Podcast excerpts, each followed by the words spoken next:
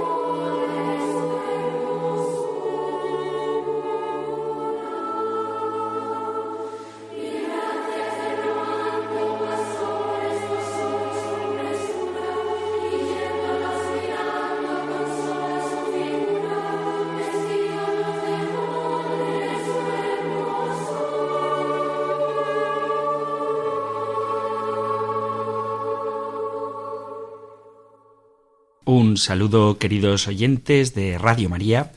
Os mando un abrazo también a todos los que sintonizáis la emisora de la Virgen a esta hora para continuar con las reflexiones de estos ejercicios espirituales que a esta hora Radio María os ofrece y que tengo el gusto de presentar yo, el Padre Antonio López. Vamos a continuar con nuestras reflexiones después de haber meditado sobre algunas de las palabras de Cristo en la cruz que no debemos contemplar simplemente como acontecimientos admirables, sino que son un modelo para nosotros porque la muerte de Cristo nos ha salvado, ciertamente, y nos ha dejado un ejemplo para que, como decía San Pedro en la primera carta capítulo 2, nosotros sigamos sus huellas. Vamos hoy a hacer una reflexión sobre un tema que es fruto de la resurrección de Cristo y de la efusión del Espíritu Santo que Él nos ha dado y que nos capacita para amar como el mismo Cristo ama y se trata del amor a los enemigos. Vamos a ver cómo el Señor nos hace esta escandalosa propuesta que en realidad no es una propuesta, es un mandamiento, no nos sugiere amar a los enemigos, sino que nos manda hacerlo. Por eso hoy, siguiendo sobre todo al santo obispo Manuel González, vamos a ver cómo debemos amar a nuestros enemigos del mismo modo que Cristo los ama y busca para ellos la salvación. Pero antes vamos a comenzar haciendo una oración precisamente por los enemigos. Padre Eterno, hoy me pongo de rodillas ante ti, porque no quiero dejar de agradecerte ni un solo día por todo lo que me das, Señor, por cada bendición, por cada regalo, por cada aprendizaje y por cada persona que has puesto en mi vida. Mi buen Señor, siento mi alma llena de gratitud y de gozo al ver todas las bendiciones que me das a diario, porque nada me falta si estoy contigo, Señor. Tengo un techo sobre mi cabeza, tengo familia, amigos, y el alimento nunca falta en mi mesa. Gracias, Dios bendito, porque me permites crecer como persona, porque gracias a tus pruebas pueda saber lo fuerte que es mi fe hacia ti. Gracias por cada momento de alegría, por cada momento de tristeza. Todos estos me ayudan a forjar mi carácter y a fortalecer mi fe. Sé que todos somos hijos tuyos, Padre bueno, sé que nos amas a todos por igual y que siempre estás presto a nuestras súplicas y necesidades. Por eso, hoy quiero pedirte por mis enemigos, aquellas personas que se han empeñado en hacerme el mal, y por aquellas personas que disfrutan haciendo daño a otros. No tengo idea de lo que está ocurriendo en sus vidas para que guarden tanto odio. Sin embargo, te pido que les ayudes a calmar su sed de odio, de venganza, de hacer mal a otros. Sé que en el fondo son seres especiales y de gran corazón, porque son tus hijos, mi Dios. Ayúdales, Padre Santo, que puedan conocerte, que puedan aceptarte en sus corazones, porque necesitan de ti, porque necesitan de tu amor, para que todo ese mal que se ha apoderado de sus vidas pueda dar marcha atrás y ser nuevamente los hijos que tú esperas que sean. Solo tú tienes el poder y la capacidad para regenerar sus vidas, para convertirlos en hombres nuevos. No permitas que su odio me hiera, Señor. Protégeme y cuídame de sus intenciones, que no puedan hacerme daño ni a mí ni a ninguno de mis seres queridos. Manténnos a salvo bajo tu brazo, mi Dios, mi protector. Cúbrenos con tu sagrado manto de amor. Dame la sabiduría necesaria para saber actuar frente a situaciones de maldad. Dame la fuerza y la valentía de afrontarlos, de poder hacerles frente sin temor, y no permitas, Padre amado, que mis enemigos triunfen sobre mí. Dame la capacidad de defenderme. Permite que sea fuerte, que sea inteligente para combatir el odio con amor, la envidia con comprensión, la ira con calma. Ayúdame, Dios bendito, a encontrar la solución a los conflictos con otras personas. No permitas, Padre Santo, que mi alma se torne oscura, que la sed de venganza contra mis enemigos se apodere de mí. No lo permitas, Señor. Manténme con un corazón noble y quebrantado. Ayúdame a entender que pase lo que pase, es porque ese es tu plan, plan de amor, Señor. Que los sentimientos negativos no turben mi mente y me permita pensar con claridad para hacer frente a mis enemigos, a aquellas personas que tanto necesitan de ti, mi Señor. Entra en sus vidas, Padre de amor, para que no siga dañando a más personas, para que ellos puedan darse cuenta de sus errores y arrepentirse. Concédeles la oportunidad de enmendar sus daños, de cambiar sus vidas, porque sólo tú puedes darles la paz y el consuelo que necesitan. Espero tu sagrada voluntad en nombre del Señor Jesucristo. Por intercesión de María, que al pie de la cruz recibió a todos los miembros de la Iglesia, también a los pecadores, como hijos suyos. Como os decía, me gustaría reflexionar con vosotros a propósito del amor a los enemigos. Son muchos los pasajes del Nuevo Testamento donde se nos manda esto. Quiero insistir en que no es una sugerencia, sino un mandato. Yo os digo, amad a vuestros enemigos y orad por los que os persiguen, dice Jesús en el Sermón de la Montaña, en el capítulo 5 de San Mateo. Repite San Lucas en su versión en el capítulo 6, bendecid a los que os maldicen, orad por los que os insultan y de fondo de todo esto está la regla de oro del capítulo séptimo de San Mateo, todo cuanto queráis que os hagan los hombres, así haced también vosotros por ellos, porque esta es la ley y los profetas. El apóstol Juan en su primera carta, capítulo 4, versículo 7 dice, Amados, amémonos unos a otros, porque el amor es de Dios y todo el que ama ha nacido de Dios y conoce a Dios. Y el propio San Pablo insiste en el capítulo 12 de la carta a los romanos a partir del versículo 14, Bendecid a los que os persiguen, bendecid y no maldigáis, gozaos con los que se gozan y llorad con los que lloran, tened el mismo sentir unos con otros, no seáis altivos en vuestro pensar, sino condescendiendo con los humildes. No seáis sabios en vuestra propia opinión. No paguéis mal por mal. Respetad lo bueno delante de todos los hombres. Si es posible, en cuanto de vosotros dependa, estad en paz con todos los hombres. Amados, nunca os venguéis vosotros mismos, sino dad lugar a la ira de Dios, porque escrito está, mía es la venganza, yo pagaré, dice el Señor.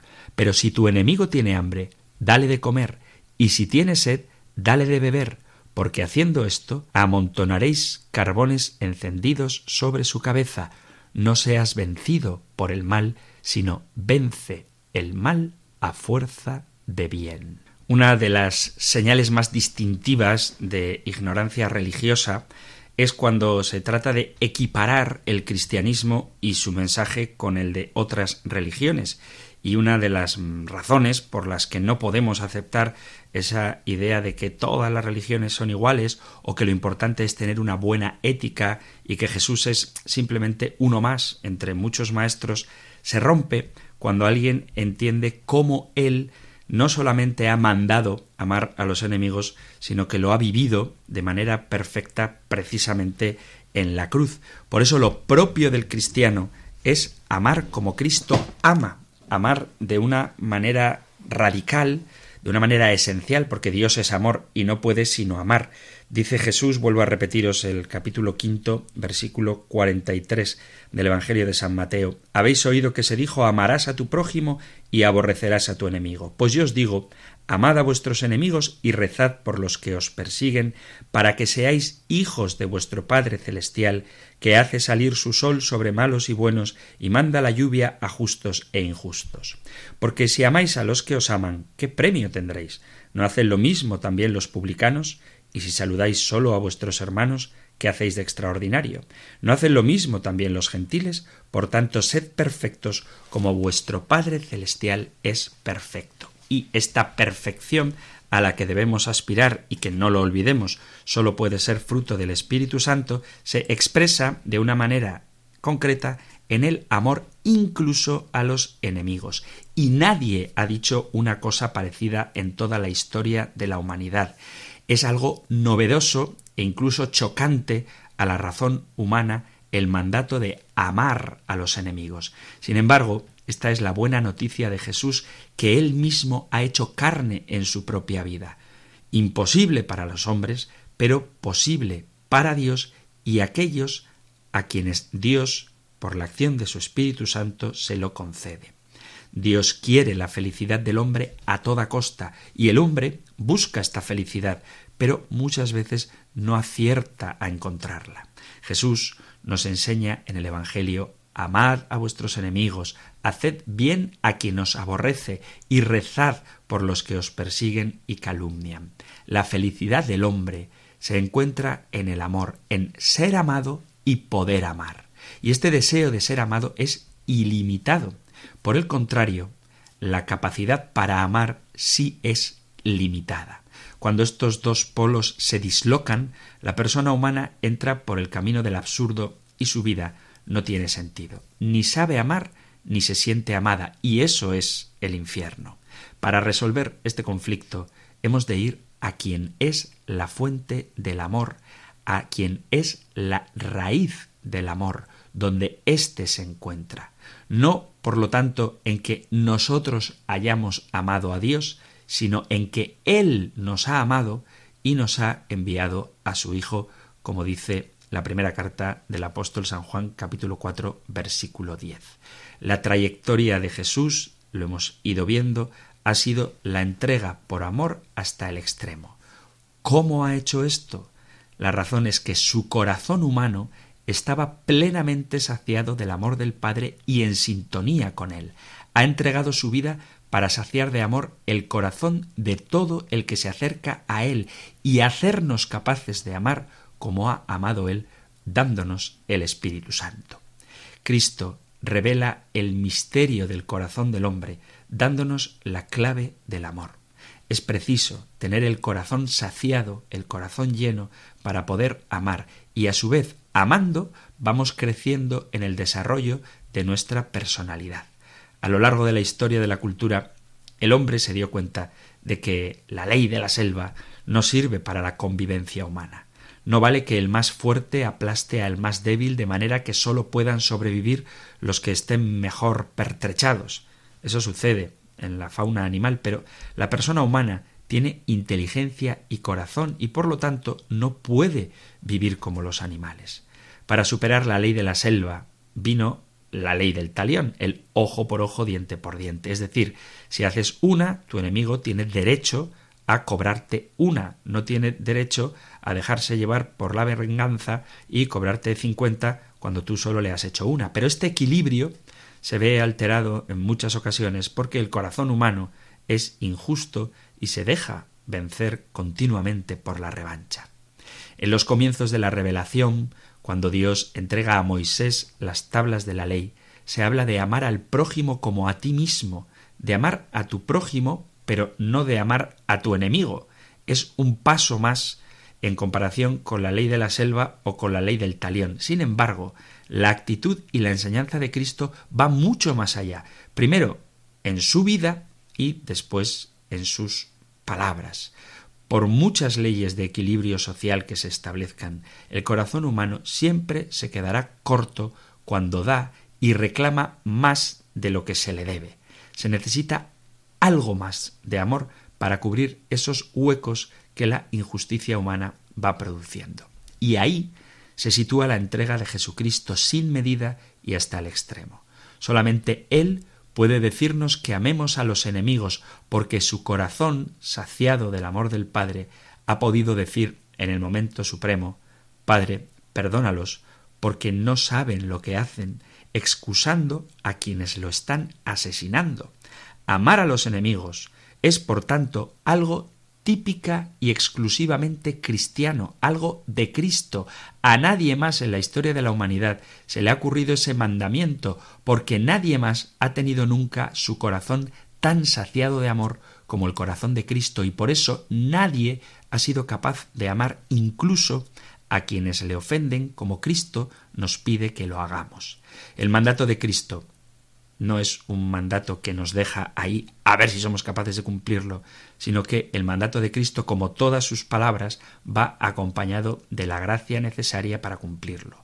Por ello nos da su Espíritu Santo, que es el amor de Dios derramado en nuestros corazones. Se trata de una capacidad nueva que viene de Dios y que satisface plenamente las expectativas humanas, porque el hombre ha nacido para el amor y nunca pensaba que podría llegar a cota tan alta como es la de amar a los enemigos. Pero ¿cómo se puede amar a los enemigos? Y aquí es donde, como os decía antes, voy a seguir a San Manuel González en un librito suyo que se titula Así ama él, porque el fin último de los ejercicios espirituales, desde luego de estos que estoy presentando yo, como de todos los que hagamos, es configurar en nosotros la misma vida de Cristo y por lo tanto imitarle. Y por supuesto imitarle en lo que es su acción fundamental, que es el amor. Y por eso tenemos que observar cómo ama Cristo a sus enemigos. Aprendeos esta cita capítulo 5, versículo 44 de San Mateo. Amad a vuestros enemigos.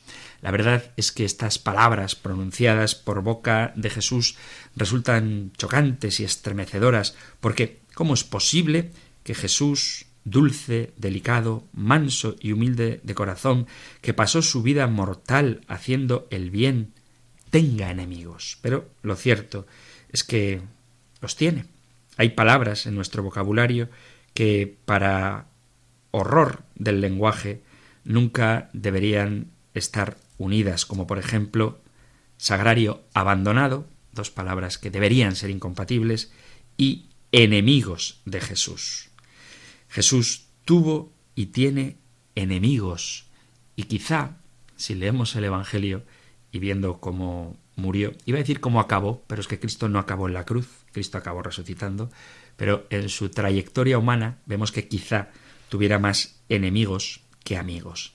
Esto es algo monstruosamente injusto, que Jesús tenga enemigos, que él mismo pudo increpar a un grupo de ellos que un día trataban de apedrearle y les dice esta expresión que encontráis en el capítulo 10 del Evangelio de San Juan.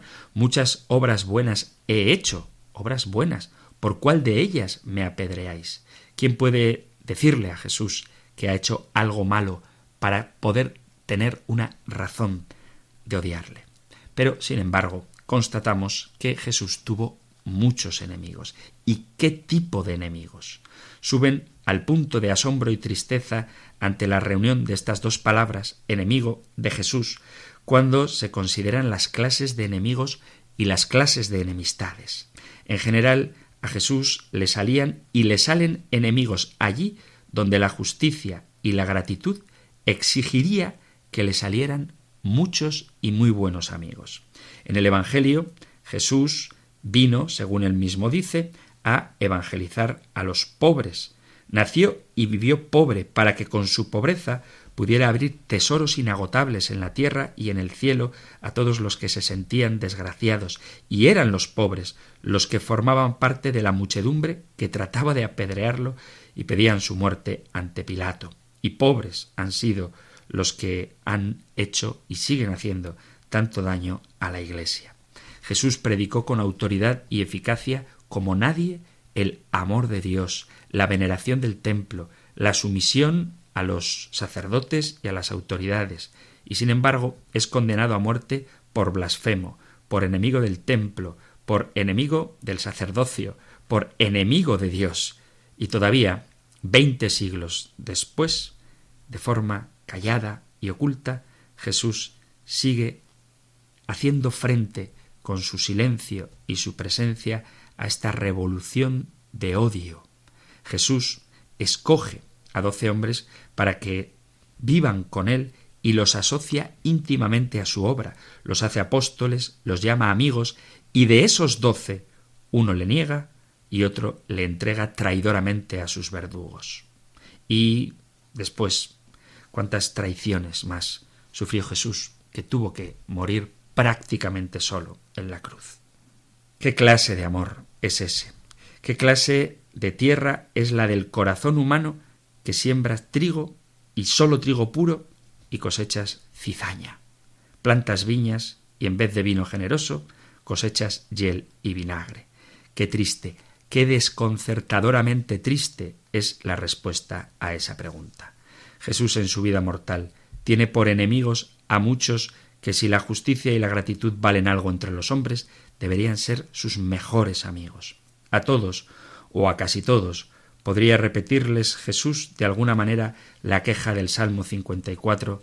Si mi enemigo me injuriase, lo aguantaría. Si mi adversario se alzase contra mí, me escondería de él. Pero eres tú mi compañero, mi amigo y confidente, a quien me unía una dulce intimidad.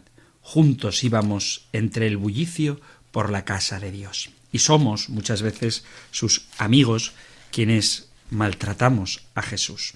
De hecho, casi todos los enemigos de Jesús de todos los tiempos han conocido su doctrina, han disfrutado de el manjar de la Eucaristía o de su bienhechora presencia en sus vidas, y de hecho, como Dios que es, a Cristo se lo debemos todo.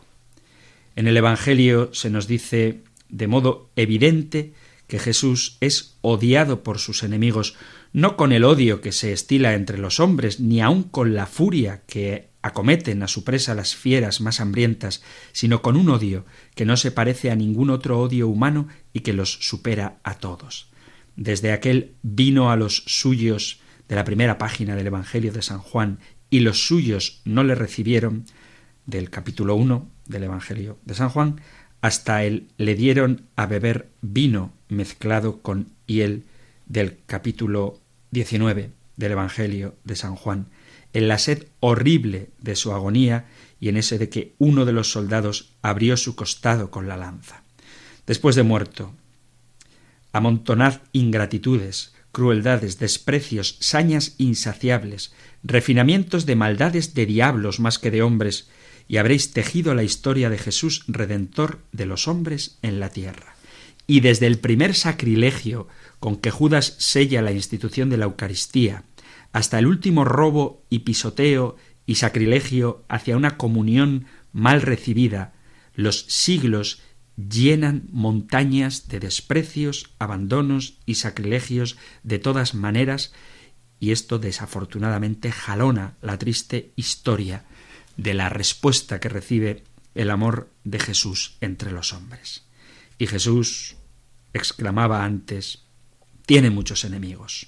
Y qué terribles son las formas crueles en las que se le trata. Pero de lo que estoy hablando hoy no es de cómo tratan los enemigos de Jesús a Jesús, sino cómo responde Jesús a sus enemigos para que nosotros aprendamos a hacer lo mismo. ¿Qué lecciones da el corazón de Jesús en el modo en que trata a sus enemigos. Solo el Espíritu Santo nos puede hacer aprender y vivir esta misma respuesta. Porque lo queramos o no, tendremos enemigos. Si hemos sido malos, tendremos enemigos de entre aquellos que han sido perjudicados por nosotros. Si, hipotéticamente, hubiéramos sido siempre buenos, tendremos enemigos incluso entre nuestros beneficiados. Lo que contemplamos en Jesús es hecha vida, esa frase, ese mandato, ese precepto que perennemente practica, el más difícil quizá de todos los que nos cuenta la Sagrada Escritura. Amad a vuestros enemigos.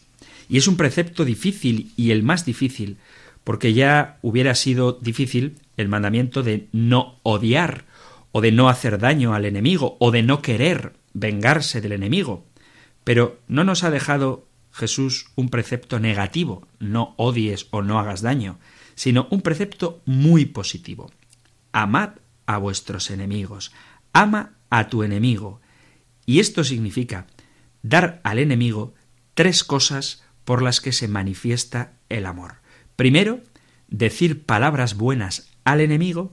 Segundo, hacer obras buenas al enemigo. Y tercero, dar cosas buenas al enemigo.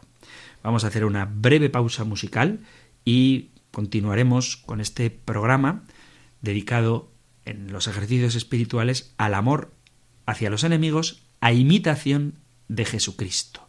Por eso, más que fijarnos en lo que nosotros deberíamos hacer que se nos ocurra con nuestro ingenio, es ver lo que hizo Cristo para que, como hizo Él, asimismo hagamos también nosotros.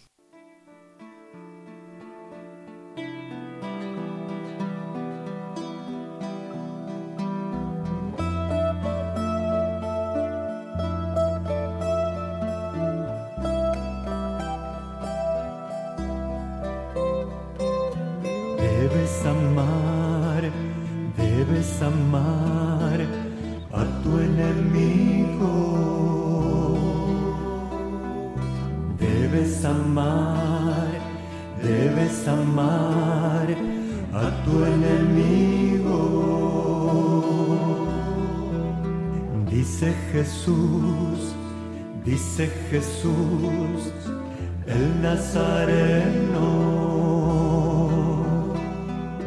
Dice Jesús, dice Jesús, Jesús el bueno.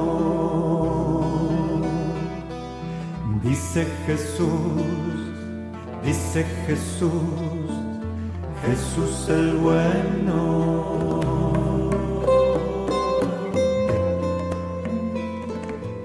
Ustedes han oído que se les dijo, ama a tu prójimo y odia a tu enemigo. Pero yo les digo, amen y recen por quienes los persiguen, para que despierten. El Padre hace que el sol salga sobre malos y buenos. Si ustedes aman a los que los aman, ¿qué recompensa recibirán? Sean divinos así como el Padre Celestial es divino.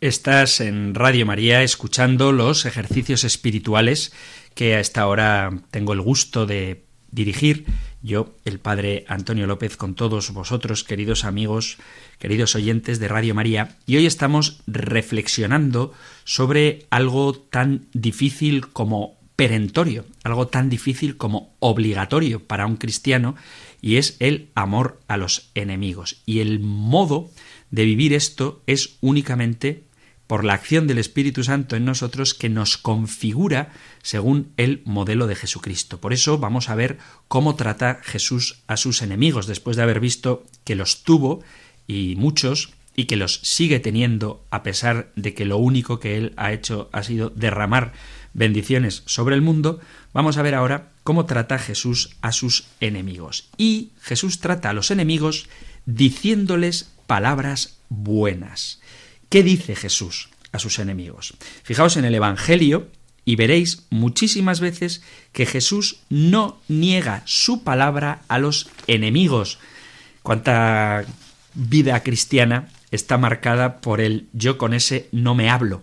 Incluso en los propios grupos, en las propias comunidades, en las parroquias, en los grupos de oración, puede ocurrir, y esto sería un drama y una incoherencia con el Evangelio, que dos personas que pretenden ser seguidoras de Jesucristo, por la razón que sea, con o sin causa justificada, se nieguen la palabra. Porque Jesús jamás niega la palabra a nadie.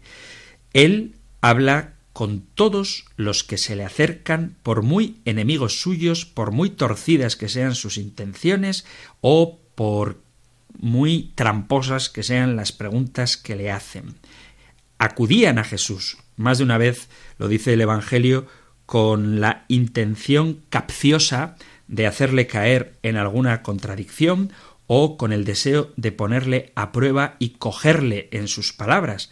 Pero el Señor habla con jueces inicuos, habla con todos los que se le acercan y hablan con todos aunque sean grandísimos pecadores. Y eso que hacía Jesús en su vida terrena sigue haciéndolo exactamente igual ahora.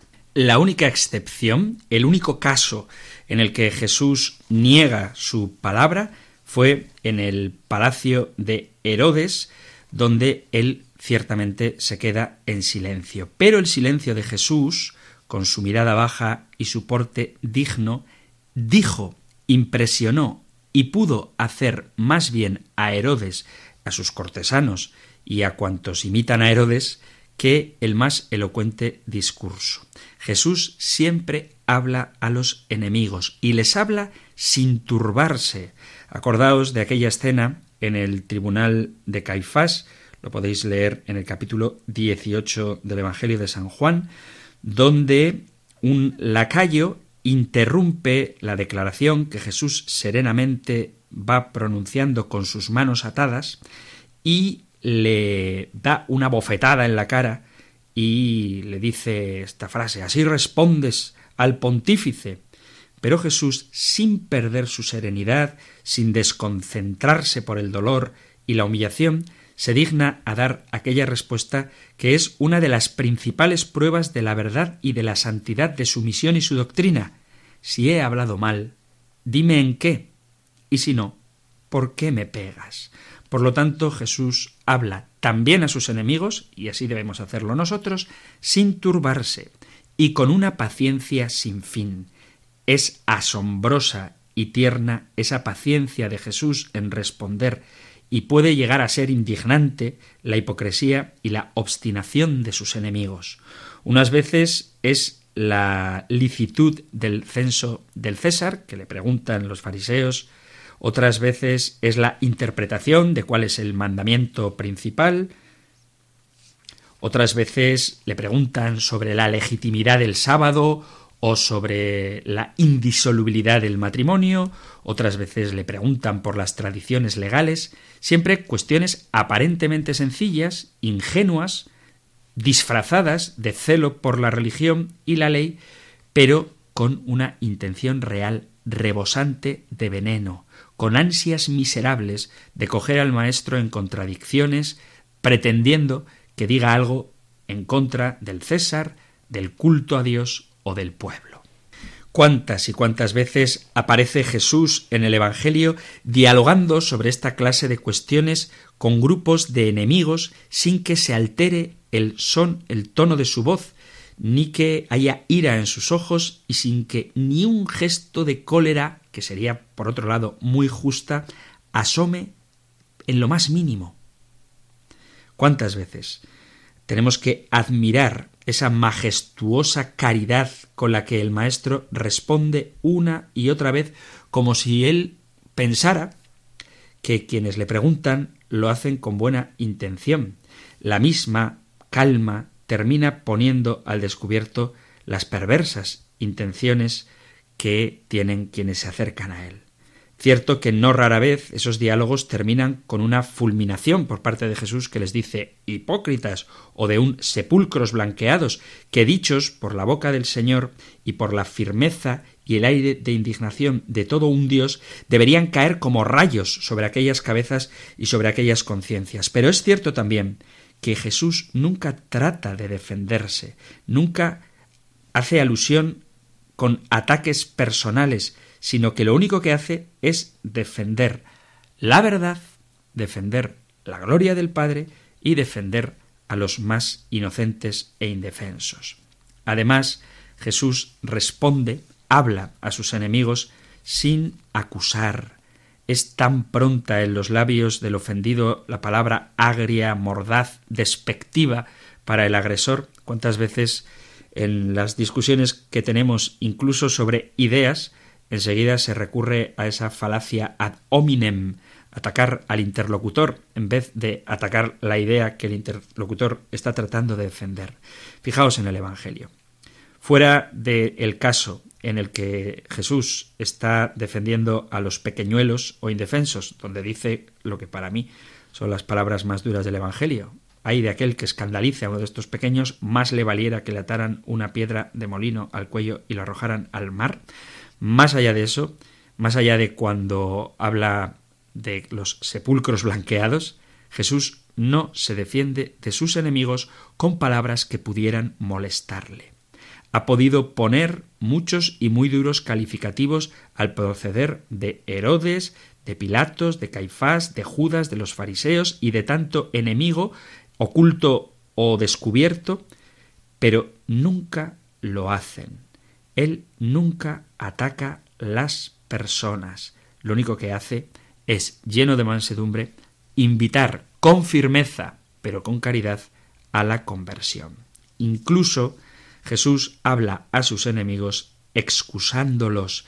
A Pilato, por ejemplo, en el capítulo 19 de San Juan, en el versículo 11, le dice al cobarde y débil de Pilatos, de Pilato, sin ese al final, de Pilato, que lo iba a entregar a la muerte, dice, como excusándole, el que me entrega a ti tiene mayor pecado que tú.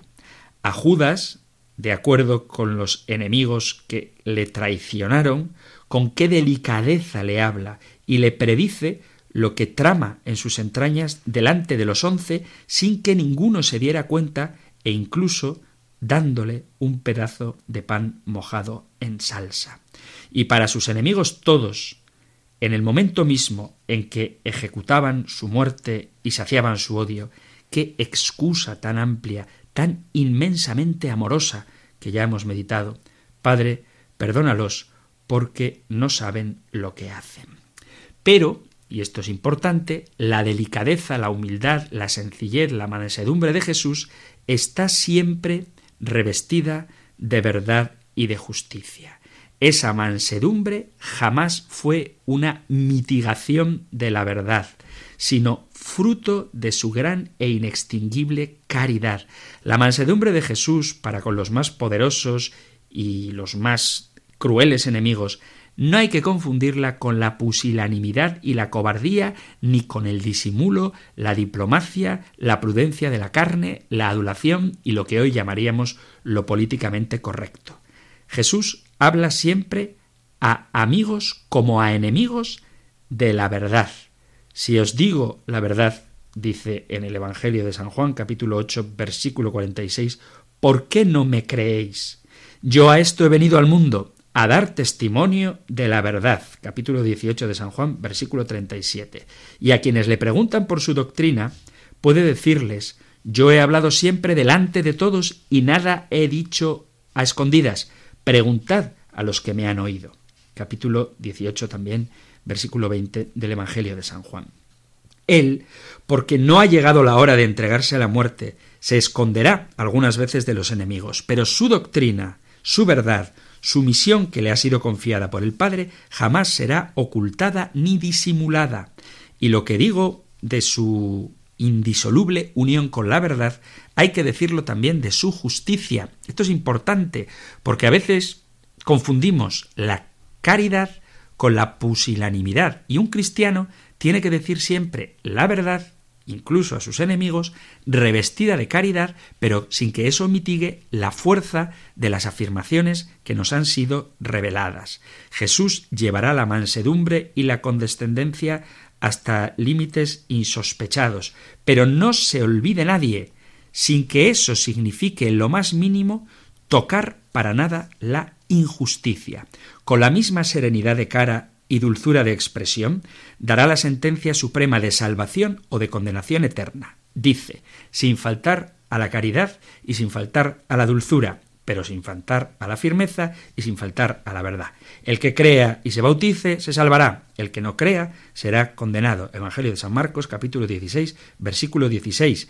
Y lo mismo que dice en el capítulo 25 del Evangelio de San Mateo, venid a mí benditos de mi Padre, porque tuve hambre, me disteis de comer, etcétera, dice Apartaos de mí, malditos de mi Padre, id al fuego eterno preparado para el demonio y sus ángeles.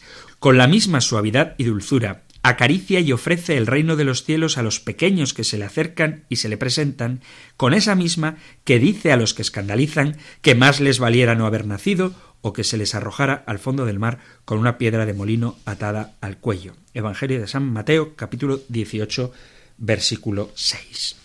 Así que caridad, dulzura, amabilidad, humildad, serenidad, por supuesto, pero justicia y verdad siempre como luminarias que acompañan estas actitudes. Muchas veces la belleza de la verdad queda distorsionada por el modo en que se presenta y muchas veces el modo en que se presenta queda disfrazado de verdad aunque sea mentira. Y esto es algo con lo que los cristianos tenemos que tener mucho cuidado, porque yo veo que a veces hay una especie de conflicto entre caridad y verdad, entre el modo de decir y el contenido de lo que se dice. Por lo tanto, cuidad el modo en el que expresamos la verdad, pero no traicionemos esa verdad. No demos veneno envuelto bajo una capa de un dulce delicioso, pero tampoco ofrezcamos un dulce delicioso que parezca un alimento desagradable. Yo creo que hay que saber compaginar ambas cosas tal y como hizo Jesucristo. Porque, no lo olvidéis, de lo que se trata es de buscar la salvación de tu prójimo. Y para eso hay que hablar de lo que de verdad conduce a la salvación y hay que hacer que esa verdad que conduce a la salvación sea apetecible. Hay que revestirla de humildad, mansedumbre, bondad y dulzura. Por eso os animo a que en vuestro examen de conciencia apostólico, cuando os planteéis cómo evangelizáis, cosa de la que con el favor de Dios espero que hablaremos en la próxima meditación, lo hagamos con dulzura y examinemos qué tal ando de dulzura. Por supuesto, de fidelidad a la doctrina, por supuesto, de firmeza en la aclaración, en el testimonio, pero ese testimonio que cuán tan dulce es. Porque a veces, como decía el Papa Francisco, hay cristianos que tienen cara de vinagre y a nadie que yo conozca le gusta beber vinagre. Incluso, por citar el Evangelio, el propio Jesús rechazó beber vinagre. Sé que es una expresión sacada de contexto, pero nos puede servir para que evitemos ser avinagrados, sino que más bien seamos dulces como la miel. Por eso os pregunto, ¿cómo hablamos a los que nos han hecho agravios o figuramos que nos los han hecho? ¿Cómo andamos de antipatías? ¿Cómo son nuestras palabras hacia aquellos que consideramos enemigos? son las palabras propias de un discípulo, de un imitador de Jesús. Pero además de las palabras de Jesús, Él a sus enemigos les hace obras buenas. El precepto del amor al enemigo no se limita a exigir buenas palabras para Él, sino que pide obras. Las obras son la gran demostración del amor. Como dice el refranero, obras son amores que no buenas razones. Hablar bonito ya de suyo a un enemigo es difícil, pero no debemos quedarnos solo en esto, sino que debemos obrar bien con nuestros enemigos. Con qué piadoso interés insiste el evangelista San Juan hablando de el discípulo amado. En este gran acto de amor, dice el propio discípulo amado, Hijos míos, no amemos solo con la boca y la lengua, sino con obras y de verdad. Primera carta de San Juan, capítulo 3, versículo 18. Y ese es el amor del que tan repetidos y altos ejemplos nos ha dejado Jesús amando a sus enemigos, lo que ha hecho y lo que hace por ellos. Primero voy a ver, vamos a ver, lo que no hace contra sus enemigos pudiendo hacerlo. Sin duda, habréis leído el Santo Evangelio en uno de esos encuentros difíciles, violentos, injustos, en el que los enemigos de Jesús se acercan a él y podemos ver cómo Jesús actúa con ellos. Quizá nosotros sentiríamos deseo de venganza, que no quiero poner muchos ejemplos, pero a mí me ha pasado dialogar con personas que van a misa habitualmente y que ante los cristianos que quizá se acercan a comulgar con mala disposición, lejos de sentir dolor por su pecado, lo que sienten es deseo casi casi de echarlos a patadas de la iglesia. Y eso es una cosa que no encaja con el modo de obrar de Jesucristo. Alguno me podrá poner el ejemplo de la expulsión de los mercaderes del templo, pero eso es una profecía. Quiero decir que la expulsión de los mercaderes del templo es un gesto profético por parte de Jesús. De hecho, le preguntan a Jesús ¿y qué signo nos muestras para obrar así?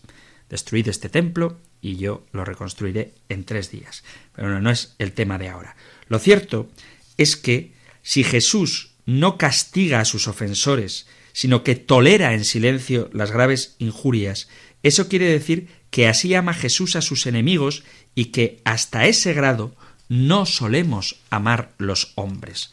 Porque Jesús no es indiferente ante el mal. No quiero decir que le dé igual, no estoy pintando un Jesús buenista, que ese no es el de los evangelios.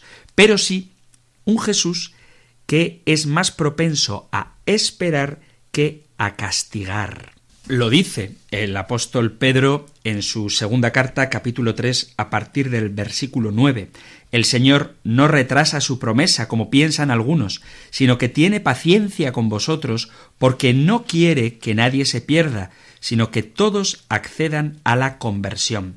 Pero, sigue San Pedro, el día del Señor llegará como un ladrón. Entonces los cielos desaparecerán estrepitosamente, los elementos se disolverán abrasados y la tierra, con cuantas obras hay en ella, quedarán al descubierto. Pero el Señor no se retrasa, sino que tiene paciencia porque quiere que nos convirtamos. El ansia natural de venganza y de castigo justo contra el enemigo que se levanta en nuestros corazones no es algo malo, es algo justo y natural, y Dios mismo, esto no hay que olvidarlo, ha impuesto castigos repentinos en el Antiguo Testamento y también aparecen en el Nuevo. Acordaos, por ejemplo, del capítulo quinto de los Hechos de los Apóstoles con Ananías y Safira. Pero lo cierto es que este movimiento de ira en nosotros debe ser en un deseo ardiente de conversión y no de venganza, porque la conversión, vuelvo a repetirlo, es el fin último de nuestra manera de relacionarnos con los enemigos, que se acerquen a Jesucristo, que Cristo cambie su corazón. Y esa es la tarea que nosotros debemos intentar realizar cuando les tratamos con caridad. Por supuesto que es bueno y legítimo y justo indignarnos ante situaciones que claman al cielo y hay que tratar de evitarlas, pero nunca odiando a quien las comete, sino que el dolor que nos produce, esa indignación, tiene que hacer que recemos con más fuerza por la persona que está obrando de esa manera y el propio dolor que nos produce ofrecerlo juntamente con Cristo en la cruz para lograr la conversión de quien así obra. Seguro que sabéis que en griego hay tres palabras para hablar de amor, una que se refiere al amor filial, otra que se refiere al amor esponsal, al amor erótico, y otra que se refiere, la palabra ágape, a la caridad, la hemos traducido por caridad, que es el amor de Dios. Amar y esto no hay que olvidarlo, no es un sentimiento así profundo y estas cosas románticas que a veces se dicen, sino que significa desear el bien a los demás, hacer el bien a la gente. A quienes lo tienen, el amor, les ayuda a salir de sí mismo y de su egoísmo y les abre hacia los otros. En esta vida solamente el amor puede llevarnos a una felicidad, ciertamente no completa, que esa será en el cielo, pero real, verdadera, relativa, pero real.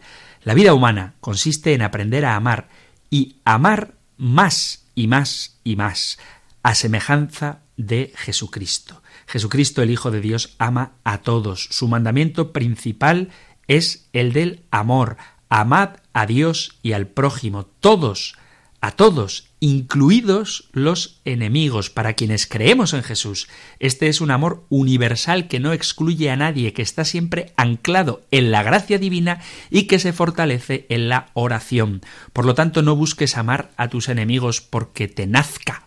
Busca amar a tus enemigos porque estás henchido del amor de Dios, fortaleciendo ese amor en la oración y sostenido necesariamente por la gracia y por la acción del Espíritu Santo en ti.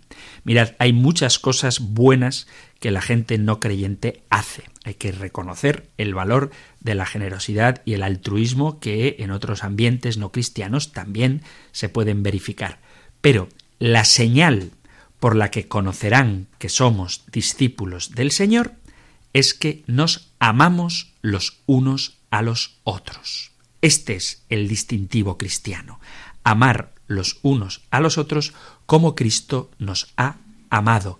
No olvidéis que ese es el mandamiento nuevo. Así que hay una novedad en la vida cristiana que tiene que ser una señal clara para el mundo de la verdad del Evangelio. Y es que nos amamos los unos a los otros como Cristo ama. Y por lo tanto el modelo que debemos seguir para saber cómo vivir nuestro amor es el de Cristo y conformarnos con menos es renunciar a la acción de Dios en nosotros. El mandamiento nuevo lo podéis leer en el capítulo 13 del Evangelio de San Juan a partir del versículo 31. Por eso, fijos nuestros ojos en el Señor, aprendamos cómo somos amados, para que, así como Él nos ama, amemos también nosotros. Gloria al Padre, al Hijo y al Espíritu Santo, como era en el principio, ahora y siempre, por los siglos de los siglos. Amén.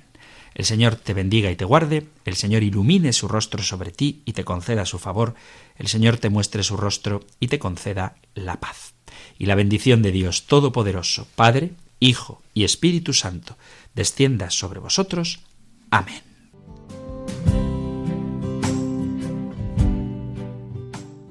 Así concluye esta nueva meditación de los ejercicios espirituales que dirige el Padre Antonio López, sacerdote de la Archidiócesis de Pamplona y Tudela. Pueden volver a escuchar esta meditación en el podcast de Radio María.